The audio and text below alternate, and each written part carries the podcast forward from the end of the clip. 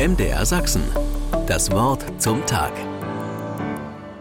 Als im Sommer die Kirche von Großröhrsdorf durch Brandstiftung zerstört wird, dauert es nur kurz, bis Menschen sich für ihren Wiederaufbau aussprechen oder selbst dafür Geld spenden. Kirchen sind und bleiben Identifikationsorte. Ihre Türme geben Orientierung. Nicht nur geografisch, auch biografisch. Sie erinnern an Hochzeiten, Taufen, Beerdigungen, das eine oder andere treffende Wort, welches in ihr gesprochen wurde. Vielleicht sind sie ein wenig wie Bäume, bei denen wir uns fragen, was sie schon alles in ihrem Leben gesehen haben mögen.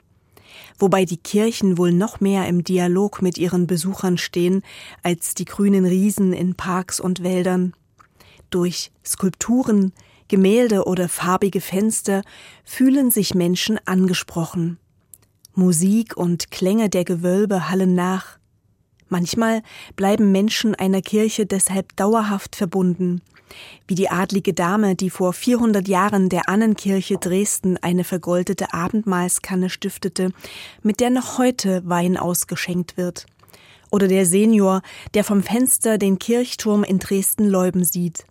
Jeden Tag vermisst er den vom Sturm beschädigten Turmhahn und spendete nun für seine Sanierung. Viele solcher Bindungen gibt es. Jede wäre eine Geschichte wert, doch die wenigsten sind bekannt. Gesprochen wird stattdessen über das Ausbluten der Kirchen. Da prallen zwei Realitäten aufeinander. Der Wunsch vieler, dass die Kirche im Dorf bleibt, und zugleich leere Gotteshäuser, eine Gesellschaft, die sich von christlichen Traditionen entfremdet hat. Der Kirchenvorstand in Großröhrsdorf hat längst einen Kirchenneubau beschlossen. Doch das Haus soll den heutigen Bedürfnissen aller Bewohnerinnen und Bewohner nachkommen, auch derer ohne Konfession. Die vor kurzem sanierte Kirche Sora zwischen Wilstrow und Meißen hat bereits gezeigt, wie so etwas gehen kann.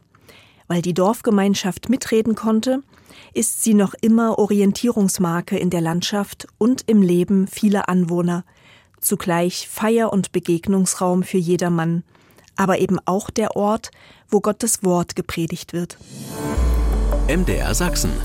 Das Wort zum Tag.